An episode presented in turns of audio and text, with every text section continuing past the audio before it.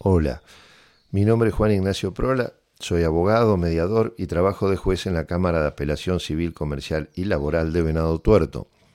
Quiero agradecer a Microjuris por la invitación a participar de este podcast que tratará sobre la relación entre la subjetividad del individuo y el derecho de familia. Dado que el enfoque que proponemos es siempre de orden práctico, habremos de basar nuestro estudio en observaciones de campo registradas en casos concretos y a partir de ello vamos a intentar llegar a algunas conclusiones. En otras palabras, utilizaremos el método inductivo, que es acaso el método científico por antonomasia para nuestra ponencia de hoy, es necesario también aclarar desde el comienzo que la perspectiva adoptada para el estudio corresponde a la del tribunal, es decir, a un tercero imparcial que va a operar sobre el fenómeno estudiado. Por último, como el podcast es un tanto largo, lo vamos a dividir en dos este, episodios. Comencemos entonces. Eh, una breve introducción. Dije en otras ocasiones, eh, publicados en artículos, incluso publicados por Microjuris, que uno de los aspectos críticos con que nos encontramos aquí es que el derecho, como lo conocemos hoy, es el fruto de la modernidad, del pensamiento racional. Es una construcción pensada para el cogito cartesiano y no para el inconsciente freudiano. Más difícilmente las relaciones de familia se establecen sobre bases racionales, o al menos no exclusivamente sobre ellas. Lo que la persona humana quiere suele no coincidir con lo que el sujeto jurídico pretende y esto, en parte, se produce porque el abanico de acciones o posibilidades que cataloga el sistema jurídico solo contempla la fase racional de las personas, mientras que las relaciones de familia no se establecen sobre interacciones racionales, sino sobre bases emocionales bastante alejadas de la razón y donde entran a jugar factores atávicos, culturales, preferencias individuales, choque de personalidades o caracteres y un sinnúmero de otros elementos. En pocas ramas del derecho se disparan componentes psicológicos de los sujetos a los que alcanzan las normas, como en el derecho de familia. Lo siguiente que debemos tener presente es que la noción de familia, entendida como la familia nuclear compuesta por la tríada padre, madre e hijos, ha desaparecido o ha cambiado al punto de volverse irreconocible para el enfoque tradicional. Bajo la denominación de familia, en sentido técnico jurídico, hoy encontramos un sinnúmero de posibles convivencias domésticas en las que las relaciones se establecen entre personas que en las que las relaciones que se establecen entre las personas pueden ser consideradas relaciones de familia. Esto quiere decir que no toda relación que se establece entre personas convivientes puede considerarse una relación de familia, pero este es un tema que cedería al artículo que estamos llevando adelante. Baste por ahora señalar que para que se establezca una relación de familia entre personas convivientes es necesario un particular vínculo psicológico. E incluso más, el más importante, el vínculo psicológico entre esas personas para conformar este, la relación de familia que en la convivencia en sí. De hecho, eh, cualquiera de nosotros a lo mejor no convive con sus padres y no por eso dejan de ser sus padres, ¿no? Y, tiene ese vínculo de familia. Un último aspecto eh, a considerar en nuestro enfoque del derecho de familia es que la persona humana llega a este mundo con una serie de determinaciones previas y, jurídicamente hablando, sin voluntad. La voluntad es un proceso que se irá formando con la evolución madurativa de la persona y que, en nuestra legislación, artículo 25 del Código Civil, Comercial y, eh, Civil y Comercial de la Nación, está dividido en, tres etapas. La primera desde el nacimiento hasta los 13 años, es decir, los niños y niñas. La segunda desde los 13 a los 18, los adolescentes. Y a partir de los 18, es decir, la tercera, cuando ya se es mayor de edad. En efecto, nadie elige ni el día y la hora en que nace, ni su nombre, ni sus progenitores, ni la clase social y situación económica de estos, ni la nacionalidad de origen, ni la educación que recibe al menos en un primer momento. Nada de esto elige el ser humano, sin embargo, son todos asuntos que tienen notoria influencia y determinación en las posibilidades existenciales de esa persona. De hecho, consecuencia de lo que dijimos antes respecto del componente psicológico necesario para considerar que el vínculo entre las personas es una relación de familia,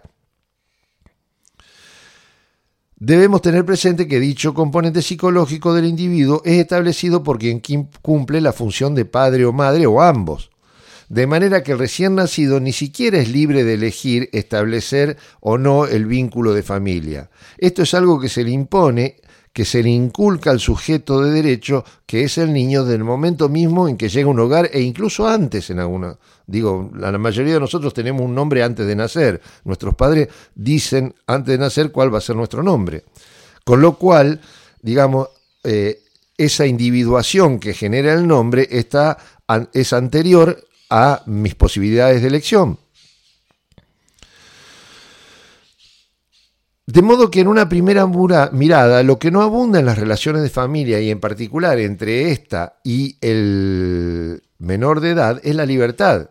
Desde cierto punto de vista, el derecho de familia podría ser considerado como el conjunto de normas que tienden a preservar ese escaso espacio de libre arbitrio que demorará muchos años en aparecer y establecerse en cada ser humano. De eso se trata, en mi parecer, el primer caso que estudiaremos. El caso es el siguiente. Se trata de un grupo de clase media acomodada, compuesta por los progenitores y un hijo adolescente de 17 años. El joven es el fruto de una relación ocasional durante la juventud más temprana de los padres, de hecho todavía ninguno de ellos al tiempo de las entrevistas había llegado a cumplir todavía los 40 años, y eh, ha sido criado por la madre, ya que el padre y, se fue, tuvo, digamos, lo reconoció y se fue. Pasemos ahora a los protagonistas. Son el padre, que ha reconocido, como dijimos, al muchacho, ha pasado regularmente una cuota alimentaria y le ha proporcionado una casa habituación en la que viven el joven, su madre, una hermana de su madre y su abuela materna desde que nació. También se casó y formó otra familia. Trabaja en la empresa familiar, una pyme de unos 30 operarios que se desempeña en el rubro metalúrgico. Ha, sido, ha ido a una escuela técnica e hizo un par de años en la carrera de ingeniería de la UTN, pero no terminó. Tiene buenos ingresos, es quien dirigirá la empresa familiar cuando su padre se retire. La madre trabaja en la administración pública, en una categoría elevada, lo que significa que tiene buenos ingresos. Ha terminado la carrera de contadora pública mientras criaba al joven, ha tenido algunas relaciones, mas no ha conseguido formar una familia propia y sigue arraigada a su familia de origen. Finalmente está el joven. Es un joven alto, de muy buen porte y elegante, ha comenzado el último año de la escuela secundaria en un colegio privado, prefiere el gimnasio a los deportes de campo, le gustan las películas de ciencia ficción, dice no tener demasiados amigos y está en una relación con una chica de su edad. Vamos ahora al conflicto, que es lo que desata el conflicto. El conflicto se desata cuando el padre se entera que la madre había enviado sin su consentimiento fotos del joven a una agencia de modelos con el propósito de que éste probara suerte en el rubro. Frente a esta noticia, el progenitor inicia una acción para que la madre, con el fin de evitar que el muchacho eh, para que mm, contra la madre, perdón, para evitar que el muchacho siga la carrera de modelo. Elección esta que, según el padre, ha sido realizada por la madre y no por el joven. Bueno, hasta aquí vamos a llegar con la primera parte del podcast. Dejaremos las entrevistas y las conclusiones para la segunda parte. Bueno, eh, aquí comienza la segunda parte del eh, podcast sobre eh, subjetividad y derecho de familia. Habíamos explicado en la parte anterior el conflicto, el conflicto que se desata porque la madre había enviado las fotos del hijo a una agencia de modelos. El tribunal decide tomar entrevistas con los a los interesados, ¿no? a los involucrados en el problema.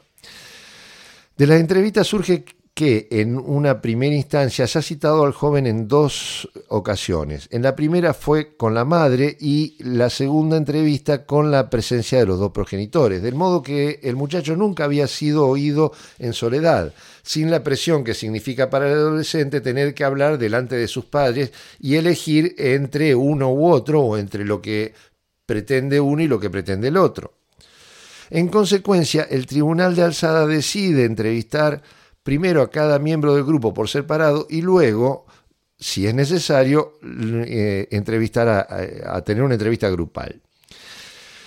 Es necesario aclarar antes de continuar que las audiencias o entrevistas con los miembros del grupo en crisis tienen fundamento en el principio de inmediación reconocido en el artículo 706 del Código Civil y Comercial, y es quizás la principal herramienta con que cuenta el juez a la hora de conocer en el conflicto doméstico. Esta inmediatez se traduce en el plano concreto en las entrevistas que el tribunal está facultado a celebrar en pos de la solución del conflicto y que, en el caso de los menores, tiene reflejo en el derecho reconocido en el párrafo tercero del artículo 26 del Código Civil y Comercial de la Nación. Tales herramientas chocan en la práctica con dos problemas. el primero de los problemas es la cultura de la litigación, que solo admite la solución del caso a partir de una sentencia que dirime un proceso contencioso algo que suele ser pernicioso en, materia que, en la materia que venimos tratando. Lo segundo, y que es consecuencia de lo anterior, es la generalizada creencia que los tribunales fijan este tipo de audiencias para demorar el dictado de sentencias. Sin embargo, en mi experiencia, las audiencias han demostrado ser útiles en el plano del derecho de familia, donde una sentencia, aun cuando sea jurídicamente atinada, puede generar más problemas que soluciones. Dicho esto, pasemos ahora sí a las entrevistas, con la siguiente noticia. A cada uno de los interesados se lo citó por cédula al domicilio real, pero el joven no respondió a las dos primeras convocatorias. Lo curioso de esto es que las cédulas habían sido recibidas por la propia madre y, por la, y la otra cédula por la abuela. Bien, vamos a las entrevistas. Empecemos por la madre que fue la primera en ser entrevistada. Dijo que había enviado las fotos por expreso pedido de su hijo, que el joven ya había desfilado en otros eventos locales y que alguien vinculado a, a una agencia de publicidad le había sugerido que el muchacho estaba para una carrera de modelo profesional. Mostró fotos y videos del joven, desfilando. La intensidad con que se refería a su hijo, la expresión que adquiría su rostro y su mirada en tales ocasiones, dejaba ver que la mujer tenía puestas todas sus expectativas en el joven. Es más, probablemente un, un psicoanalista hubiera opinado que la madre tenía puesta toda su libido en el hijo, toda su libido, perdón, en el hijo había una especie de adoración exacerbada del muchacho, a quien consideraba un Adonis fulgurante destinado al estrellato. Por otro lado, en su mirada del mundo y en particular de su hijo, su condición de madre la autorizaba a todo o casi todo, incluso a prescindir de la voluntad del muchacho. A lo largo de la entrevista, la mujer repitió en más de una ocasión que una madre siempre quiere lo mejor para su hijo. El problema consistía en que ese querer lo mejor del cual ella hablaba, la hacía sentirse autorizada de imponer su punto de vista, incluso por encima de la voluntad de su hijo, o prescindiendo de la, voluntad de su hijo. Ella era la madre, por lo tanto era la única autorizada a decidir sobre su hijo, porque ella lo había parido. Era además notorio que existía un vínculo matriarcal bastante importante en el núcleo conviviente del muchacho, en el que la abuela, viuda desde que antes que éste naciera, parecía ser quien, en el entramado de relaciones establecidas en el grupo, establecía las prioridades. Ella no era parte directa del conflicto, pero ejercía sobre el conjunto una influencia, una influencia mediata a través de la madre del joven, y esto se notaba principalmente en las constantes referencias que la mujer hacía respecto de su propia madre. Ella describía un escenario donde las tres mujeres habían formado una especie de cápsula o burbuja de cristal en la que atendían todas las solicitudes del hijo y, a la vez, repulsaban cualquier persona o asunto que considerasen pernicioso para el muchacho. En suma, la entrevista, de la entrevista surgía que la relación materno-filial era un tanto patológica, al menos desde el lado de la madre. Vamos ahora con el padre. Como la mayoría de los hombres en tales circunstancias, lo primero que refirió fue que él cumplía con su rol de proveedor más allá de lo que le correspondía. Desde que el chico había nacido había pagado todo lo que necesitaba e incluso la casa en la que vivían, además del joven, su madre, la abuela y la tía. Consideraba que él no tenía por qué darle un techo a estas dos últimas. Sin embargo, jamás había hecho cuestión al respecto. Desde su punto de vista, el problema era que el muchacho seguía a la madre porque ésta le solucionaba la vida. El joven no tenía que hacer ningún esfuerzo para conseguir nada porque todo lo tenía en bandeja. Según refería el hombre, él había propuesto a su hijo trabajar en la empresa, con él, y se ponía como ejemplo señalando que el muchacho debía empezar de abajo para conocer el esfuerzo que significaba cada cosa y aprender cada uno de los oficios que se desempeñaban en la fábrica. Una y otra vez volvió sobre la nefasta influencia que el entorno, la familia y la tía ejercían sobre el joven al generarle la absurda expectativa de una carrera como modelo algo absolutamente, desde el punto de vista del padre, algo absolutamente incierto y que, de llevarse adelante, le abría al joven las puertas de un mundo nocivo, plagado de excesos este, y, desbordes, ¿no? Eh, y vicios. Por supuesto, la diferencia entre lo que le ofrecía a él como padre, una vida de sacrificio dedicada al trabajo, y lo que le ofrecía a la madre, un sueño color de rosa sin anclaje en la realidad, hacía que el muchacho prefiriera esta última. Desde su punto de vista, voy a citar palabras textuales, a la madre no le preocupaba hacer al muchacho marica con tal de conseguir lo que ella quería. Estas fueron palabras textuales de el padre ¿no es cierto?, respecto de la madre. Finalmente, tenemos al, hijo, al, joven, al adolescente. Conseguir que el adolescente concurra solo al tribunal no fue sencillo, ¿no? Eh, las cédulas, como dijimos, las fueron recibidas por la madre y por la abuela. Si se logró que el muchacho llegara solo al tribunal fue gracias que en un informe ambiental se encontró el número de su propio celular y se decidió citarlo por esa vía. Este, lo que hizo que finalmente el joven concurriera a la convocatoria del tribunal. En esa oportunidad afirmó no haber sido jamás anoticiado de las cédulas con las citaciones que le habían remitido y que fueran recibidas por su madre y su abuela.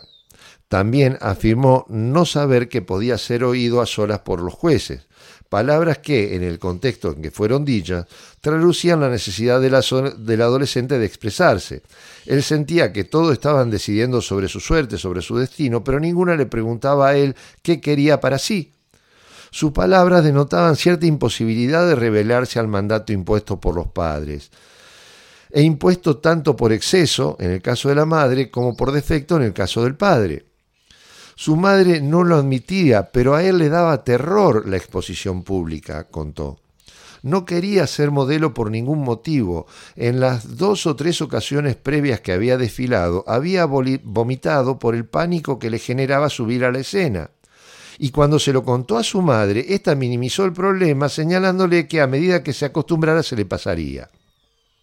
Por otro lado, su padre, a quien veía casi a, diario y nunca se animaba a contarle lo sucedido en los desfiles, parecía que lo único que le preocupara era que no se hiciera gay. Él tampoco entendía, el padre, digamos, tampoco entendía que no le interesaban al adolescente en lo más mínimo la, eh, em, la industria metalúrgica. Según le dijo al tribunal, su vocación era ser chef. De hecho, concurría a una escuela de cocina del padre de un amigo o de un compañero de la escuela suyo, y lo hacía, a, eh, digamos, a, escondidas, se lo ocultaba a, a sus propios progenitores. Daba la impresión que el joven no encontraba la manera de ser oído por sus progenitores o de enfrentarlos. Sentía que tenía el destino de ser chef, pero no conseguía articular esa vocación frente a ellos. Era evidente que esto le producía una gran angustia, lo hacía un muchacho opacado, silencioso, distraído, desinteresado por el devenir del mundo, un tanto ausente. Pese a todo ello, parecía haber tomado la entrevista como una oportunidad. Bien, vayamos entonces ahora con esta descripción a las observaciones y conclusiones que podemos extraer. Lo primero que salta a la vista en este caso es que, como suele ocurrir con mucha frecuencia en los procesos de familia, el objeto del litigio, entendido como la materia sobre la que versa el proceso, no coincide con el objeto del, conflicto, entendido como el motivo real de la disputa. El litigio versa sobre una violación al deber de información del artículo 654 del Código Civil y Comercial de la Nación y tiene sustento en la acción que reconoce el artículo 642 del mismo cuerpo legal. Uno de los progenitores reclamaba al otro no haber sido informado sobre cuestiones relativas a la persona y bienes del hijo en común. Pero para el joven se dirimía su destino, y ninguno de los dos progenitores lo sabía interpretar. Él tampoco había conseguido reunir las fuerzas para enfrentar a sus padres y decirles que tenía pensado hacer algo distinto para su vida. De la audiencia con el joven había quedado claro que él veía en el proceso abierto la posibilidad para que sus padres supieran su voluntad. Y más aún, daba toda la impresión que esperaba que alguien más, que no fuera él, le dijera a estos que quería ser chef. Ahora bien, la verdadera raíz del conflicto de familia estaba bastante lejos de la acción que se había iniciado, incluso en cuanto al sujeto que soportaría las consecuencias de dicha acción. En otras palabras, quienes aparecían como sujetos activo y pasivo del proceso, actor y demandada, que eran el padre y la madre, no eran quienes habrían de afrontar las consecuencias de la decisión que se tomase en el proceso contencioso, sea cual fuere ella. Por su lado, el joven si bien contaba con las herramientas normativas o cuenta con las herramientas normativas para enfrentar a sus padres, como por ejemplo los artículos 26, 369 inciso B, 646 inciso C y D, 679 del Código Civil y Comercial de la Nación, carecía de las herramientas emocionales o psicológicas para hacerlo. Recién pudo oponerse a sus progenitores cuando tuvo a solas con el tribunal y el sistema de justicia que lo protege, pero se veía imposibilitado de expresárselos a ellos, los que nos lleva a una segunda conclusión. Como dijimos antes, la libertad no abunda en las relaciones de familia y, en particular, en las relaciones entre padres e hijos. Frecuentemente los padres creemos saber qué es lo mejor para nuestros hijos, pero olvidamos tener en cuenta la voluntad de ellos. En el caso que nos ocupa, está claro que hay una notoria imposibilidad de los progenitores de oír a su hijo. Cada uno de ellos, encerrado en su propia estructura, actúa en los hechos como si tuviera el derecho de decidir sobre un aspecto trascendental de la vida del adolescente, como es su vocación. El conflicto que traemos hoy es un típico conflicto de clase media, ya que no suele presentarse en los sectores más humildes de la sociedad cuya realidad, ya lo veremos en el próximo caso, es del todo diferente. Pero en el fondo se trata de una violación a la libertad de la persona o de un ejercicio abusivo de los derechos que confieren la paternidad y la maternidad bajo la cobertura emocional de ese sentido común de la sociedad según el cual los padres quieren siempre lo mejor para sus hijos. Ahora bien, desde el punto de vista tradicional de la justicia binaria, tiene derecho, no tiene derecho, el proceso tal como está planteado llevaría a una sentencia que, aun siendo justa, sería estéril, pues cualquiera fuese el resultado del pleito se estaría desoyendo el interés superior del sujeto de protección constitucional preferente, el adolescente, ya que la sentencia se limitaría a rechazar o hacer lugar a la acción instaurada por el padre que en modo alguno reflejaba los intereses del joven.